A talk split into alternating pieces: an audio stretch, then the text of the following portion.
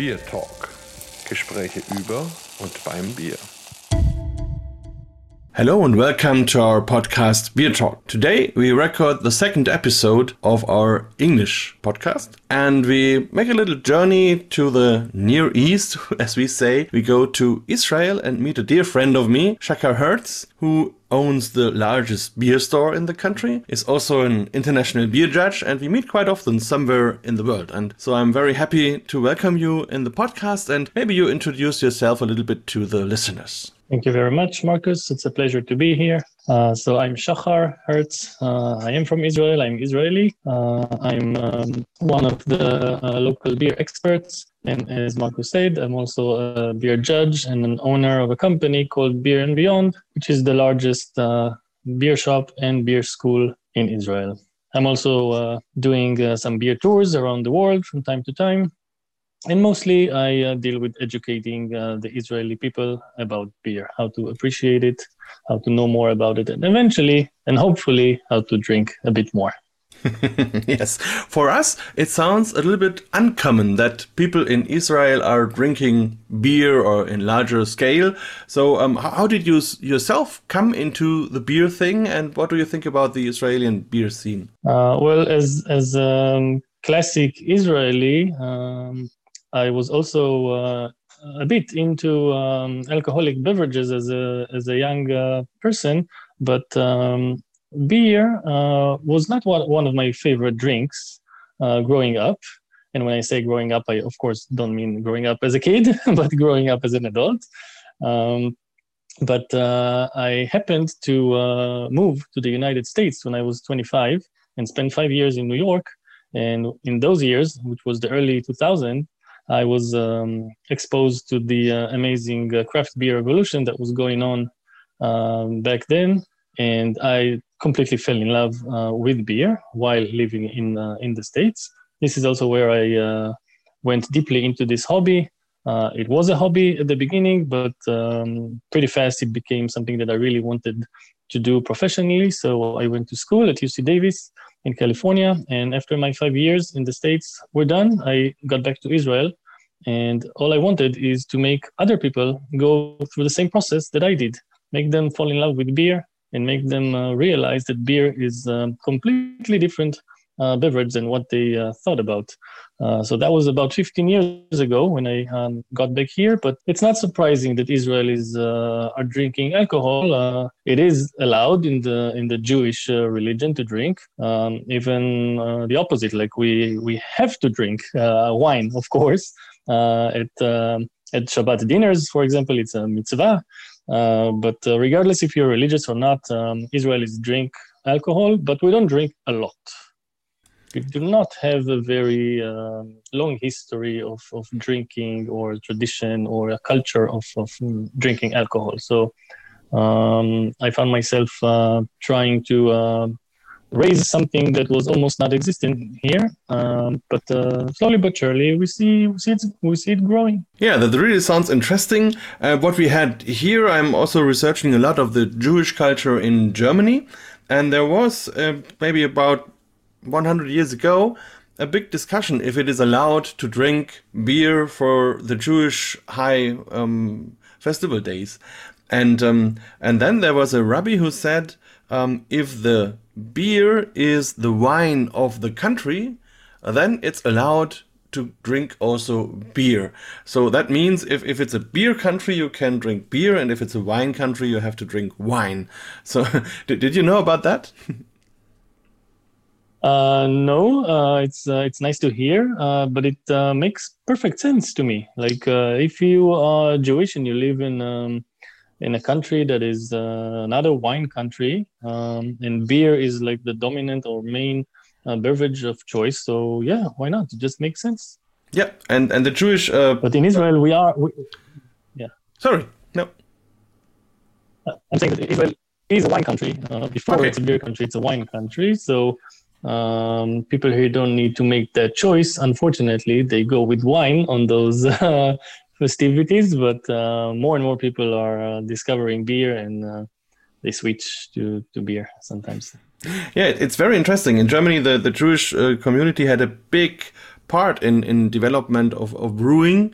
So they, for example, they invented our deposit system for bottles, or they also invented the hop pellets and, and things like that. So it's really interesting how, how much, how big the, the impact is of the Jewish people in Germany and brewing. In Israel, you say um, the people are not really used to drinking beer, but it's, is it a growing market and, and is it more the young people or more the older ones? We definitely see it uh, growing because uh, we pretty much didn't have uh, where to go down. We could only go up. Like the consumption was uh, and still is uh, one of the lowest in the world. So the only way is to go up, and we see that um, going up slightly in the last few years.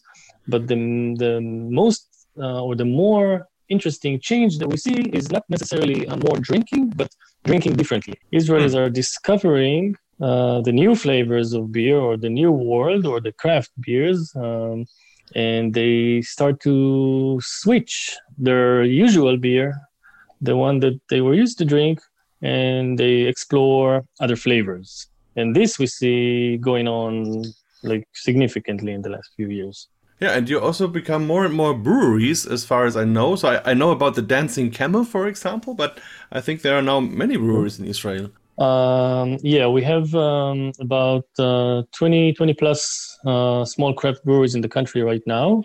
Uh, they were all opened, I would say, within two or three waves of opening that we saw here. Uh, the first one was uh, actually started with the Dancing Camel. They were the first ever craft uh, Israeli craft beer brewery to open in Israel. That was 2006.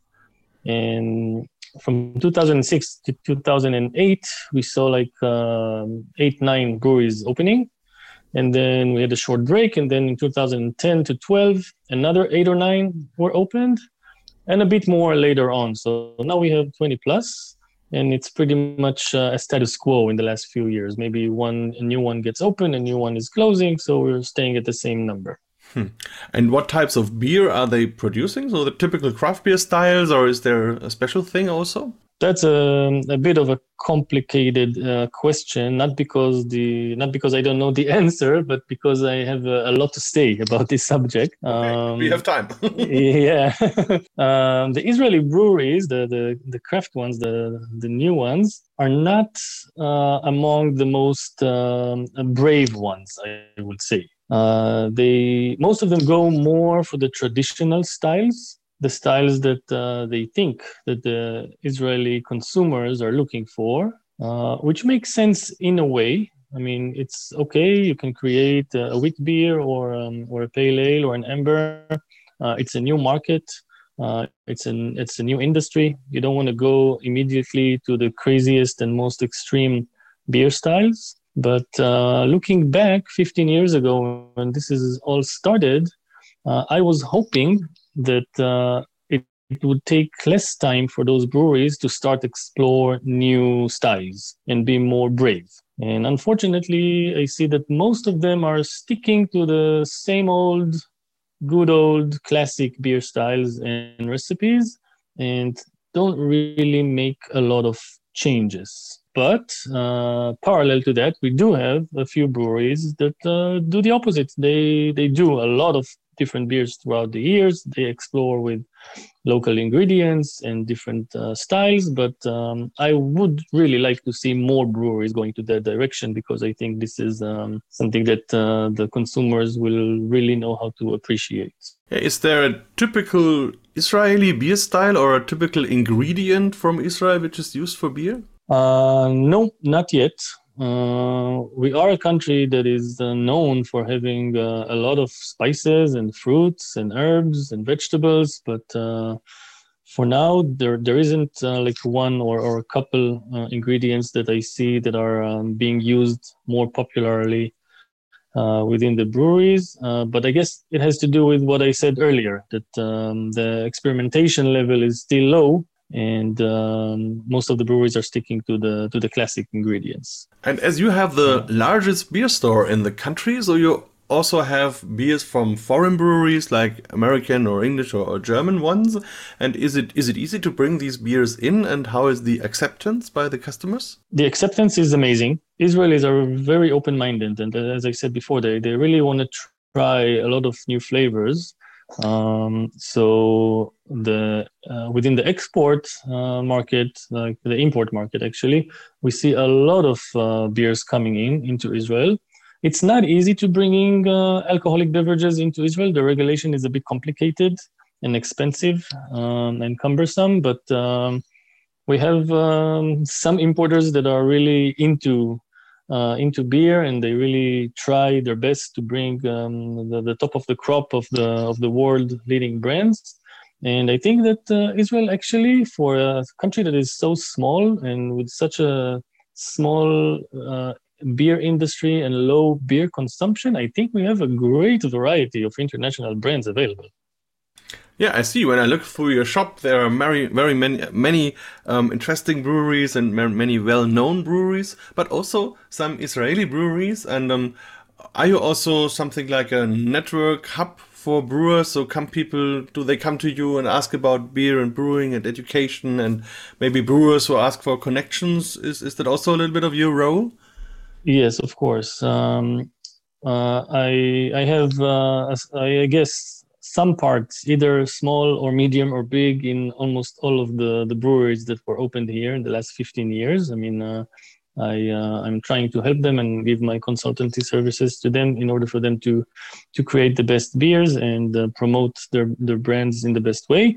Uh, and we also um, we teach people how to make beer at home. And uh, as you know, home brewing is the the engine that pretty much starting every um, future craft brewery. They all start by brewing at home, and we have a great network of, of home brewers. We do classes and seminars all the time in order to um, encourage them to, to become better at their hobby and eventually um, open their own craft uh, brewery. That's really amazing.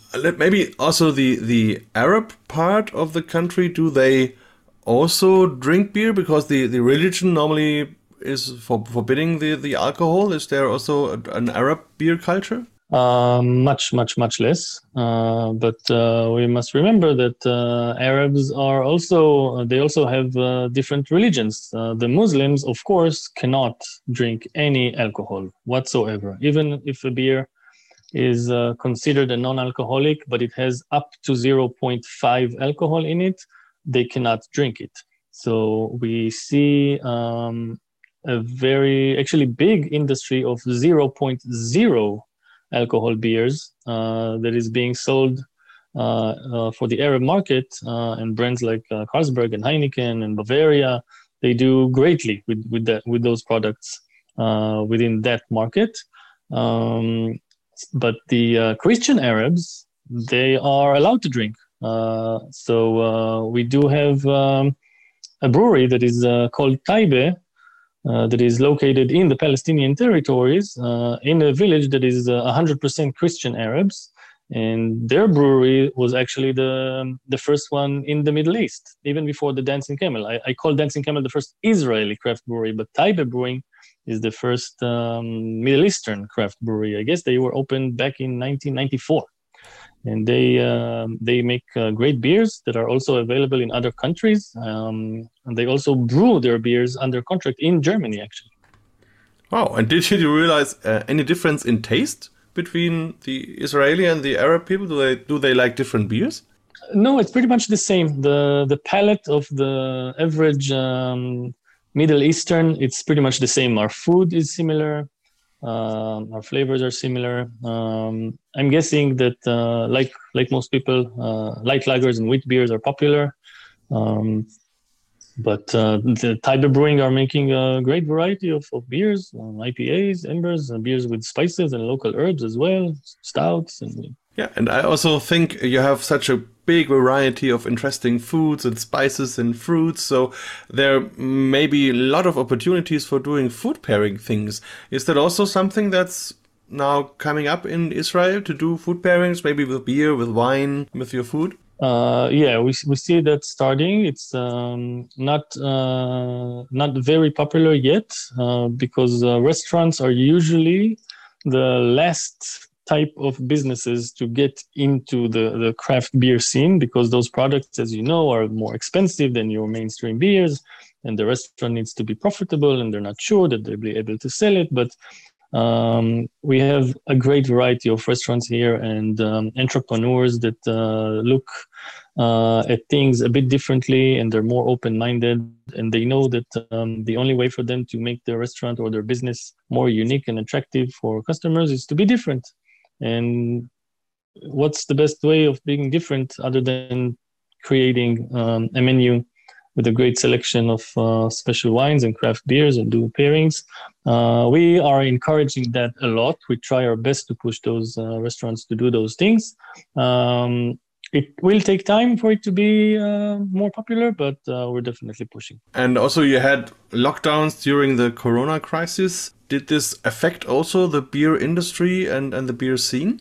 Yeah, yeah, for sure. Um, it's um, actually yeah, it's it's a great question because I just had a discussion about it uh, yesterday. There was a, a launch of a, a, new beer by one of the local breweries, and uh, a lot of uh, people from the industry were there, um, uh, veterans that uh, you know that, that they saw all the industry coming up together like I did in the last 15 years, and we just went through memory lane and we got all the way until the last two years and we all realized that uh, those last two years were so different in so many ways. Um, mostly actually in a good way because um, what happened is that uh, most people stayed at home and drank most of their beer at home and not outside. And when you drink a beer at home and you have all the time in the world because you have nothing else to do except uh, focusing on what you're drinking. So you start looking at the bottle or the can and read the label and look at the ingredients and uh, realize that you don't know what an ale is and you're like uh, getting to be curious. And a lot of people discovered um, new flavors in beer within those two years and they started to to buy uh, much more beer uh, uh, at home and drink at home uh, pubs and bars and restaurants, of course, uh, were doing um, badly at those times, but uh, the consumers find found a way to enjoy beer within those um, strange uh, periods of times. So we saw the um, the craft beers um, sales of uh, like takeaways and home deliveries going up significantly, uh, and a lot of new customers that discovered craft beers thanks to the fact that they were just locked at home getting curious about what they drink. Yeah, they had the time to learn and discover and see. Yes. Yeah, yeah, and yeah. um, and you're doing this home delivery. So, um, as I know, Israel is a quite warm country. Um, are there issues with um, cooling chain and, and things like that to bring the beer in a good shape to the customer? Um, no, not really, because uh, because we are a warm country. Um, and not only beer you know food and every other sensitive product that needs to be shipped across the country uh, needs to be kept cool so most of the logistics uh, companies and delivery companies they know that and they they do their best to uh, you know keep it cool uh, the the warm climate is mostly affecting pubs and bars uh, that don't have like uh, you know like um, proper uh, cooling system or draft system for their kegs and keep the beer out uh, when it's warm outside. Sometimes that creates a lot of uh, foaming problems and beers that go bad. But it's all about education, and as long as more businesses will understand the importance of um, keeping beer cold, we will see less and less of that um, uh, effect. Is there something like a beer school or beer education or something like that in Israel? Officially we don't have uh, a, a, beer school or an academic uh, place to to study about beer um, our business is pretty much the the only one that uh, that calls himself uh, a school, but it's not like an official school. We just educate and do a lot of classes and, and seminars and courses, but uh, that's as close as we can get to a, to a beer school. I think it's also a matter of time. We also didn't have wine schools here in the country 20 years ago, and now we have uh, like three or four. So um, when the wine revolution here in Israel started earlier, uh, now it's beer time, and I'm pretty sure that uh, if it's not going to be me opening one, in the future, I'm sure that there will be somebody who will try and go for that. yeah, and I also looked at the website, and there is also your um, beer education and brewing education.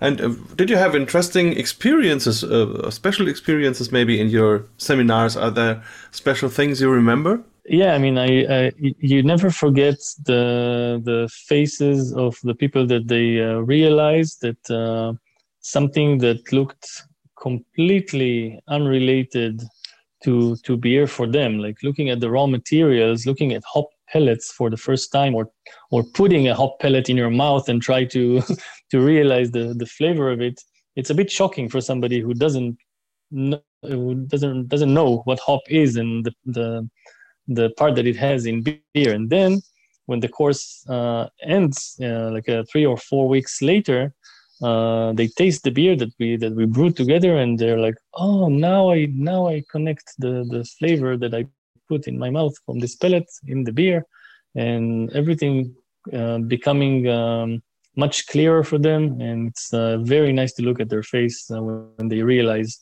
um, how the how the beer process goes from uh, start to finish yeah, that's really true. and I also saw you do beer Olympics. what, what is this? what is this? yeah, yeah. Um, because we try so so hard to promote this beverage that's called beer, we really need to be as flexible as we can, as as imaginative as we can, in order to to reach um, more uh, potential customers. And um, one of the, I guess, um, um, markets in Israel that we aim for is to try and offer, uh, let's say, high tech companies or people that work uh, at some workplace uh, beer activities. Um, you know, every company is um, putting some effort into uh, making their employees a bit more happy. Um, sometimes they take them to some field trip, sometimes they go to a restaurant, and sometimes they just uh, call us to come and do some beer tasting or this beer Olympics, which is uh, a product that we developed uh, that is more fun and not just okay sit and listen a bit about beer but let's uh, let's play some games around it. Uh, not necessarily drinking games but just funny stuff like um, building up the tallest tower that you can from uh, from beer coasters or um, trying to uh, blind taste uh, a few beer and, and guess the guess their names. Stuff like that that um, people are they don't need they don't really need to know anything about beer to to have fun with it. And uh, it just makes them um, connect to this beverage a bit more. Yeah that really sounds great. Maybe yeah. back to you and yourself a little bit. So you are also traveling because of beer. So you're going to the international competitions and and um, how did that start and what are your feelings if you think about beer judging internationally that's definitely one of my favorite things to do. Uh, not not surprisingly, uh, traveling in general is something that I uh, liked since I was young. Actually, my beer travels started before uh, the judgings. Uh, I mean, one thing led to the other, of course. But uh, about a decade ago, I I decided to to add this element to our company and start to offer beer trips uh, around the world for for Israelis because I know from my past experience that once you travel to the origin of a certain beer and you experience the the brewing process and you meet the people behind the beers and you um, uh, see new new countries and uh, different traditions and cultures of beers something is happening to you like inside you. Something makes you like this beer much more. Um, so i wanted to take as many israelis as possible to other countries to the you know the main and major beer destinations like belgium and germany the czech republic uh, the uk and even the united states. We did a couple of trips uh, all the way there. Um, and I started to do that like a few times a year, not as a main business, but like uh, from time to time. And in one of those trips that was to Belgium, I mean, in one of my pre-trips that, that I that I went before the the group trip, I uh, went to uh, Liège, and um, I happened to be there right at the time where the Brussels Beer Challenge uh, competition was uh, taking place. I think it was 2013, mm-hmm. and yeah, and I got to meet the uh, the organizer, Luc, and we talked, and like I told him about a bit about myself, and said, okay, next year I'm gonna call you to like judge. Um, and this is how it started for me with with the judging, and then I did a few other competitions as well because, as you know, this is. Uh, it's all group of uh, colleagues and friends. They all know each other and they recommend one one another to other companies, and this is how to other competitions, and this is how uh, it all started for me with the judging. I really, really like it. I think it's a great experience. Um, I mean, I, I, tasted so many different beers in my life, but it's a different setup. It's uh, an official tasting. Uh, I like the, you know, the um, ceremony behind those things, and you know, make an impact, uh, a small personal impact on on a beer by giving it uh, a professional um, review, and I think it's uh, something that I would uh, and keep and enjoy doing as long as I can. yeah, yeah, that's that's really the same thing I feel. I, I think the good thing it's it's both. It's professional, but it's also family. And that's really so you're really with your heart in in the thing and you have very nice people around you and you met, meet people from all over the world which you normally never would have had the possibility to to meet. And and you really make friends and that's that's the great thing.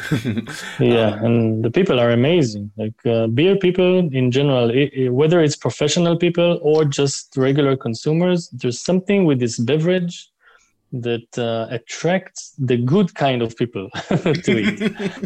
Uh, and it's i think it's really like what, what my, my the thing i like most about beer is, is that is the people that are around this beverage. They're all good people. Yes. It's amazing totally. So maybe maybe uh, we are close to the end of the podcast. Maybe a question: Do you have a, a, favorite beer or a favorite beer style which you like most? Well, this is of course the question that I'm getting asked the most. Um, yes. I, I, I grew to like this question, and once I used to really like uh, like rolling my eyes and like how can I answer such a thing. Uh, but now I'm getting to actually enjoy answering because I, I give a different answer each and every time. um, but at the end of the day, if if I have, I mean, a, a specific beer, it's uh, impossible to choose. But styles, yeah, for sure. I know by now after uh, trying so many, I think that if I will uh, end up drinking only uh, alt beer from Düsseldorf in, throughout my entire life, I will be totally okay. that, that sounds a good thing, especially if you go around the city and have all these different alt beers. yes, which, yes, which is, I, uh, yeah, I really like it. Yeah, this I think it's the perfect combination of uh, of like uh, it's it's the most balanced of, of all styles. You have everything in it. You have the malt flavor, the hop flavor. The alcohol content is just where you need it. Perfectly drinkable. Just uh, just super super nice. Yeah and also if you have the surrounding with the pubs there and so it's it's yeah, it's great yeah, yeah. the, totally the atmosphere is amazing yeah. Yeah is there is there many uh, maybe one special wish or one thing you really would like to do in the beer world, world which you didn't have which you didn't do before uh, yeah, for sure. There's uh, one very major element in the in the beer world that I still didn't step into, which is uh, to actually have a brewery or be part of a brewery. Um, I thought at the beginning, when I finished my studies at UC Davis, that this is what I'm going to do. I'm going to go back to Israel and open a brewery. Uh, but uh, pretty pretty fast, I realized that it's maybe not the right time. The industry is like almost not existent, so I'll put that aside. Uh, and then I just um, went so deeply into the business that I have today, and I put the dream of having a brewery still in the drawer. But uh, I'm I'm guessing that at some point in the future, I would like to be a part of a, a brewing business and and create my own beers. That sounds great, and then I will be very happy to be one of your guests. so, so thanks a lot for for this little insight into your life and in, into the Israeli beer culture. And so I wish you a, a, nice day today, and I'm looking forward to see you in the next beer judging meeting in the in the near future. Thank you so much, Markus. Prost. Prost. Thanks and bye. bye bye. Beer Talk, der Podcast rund ums Bier. Alle Folgen unter www.biertalk.de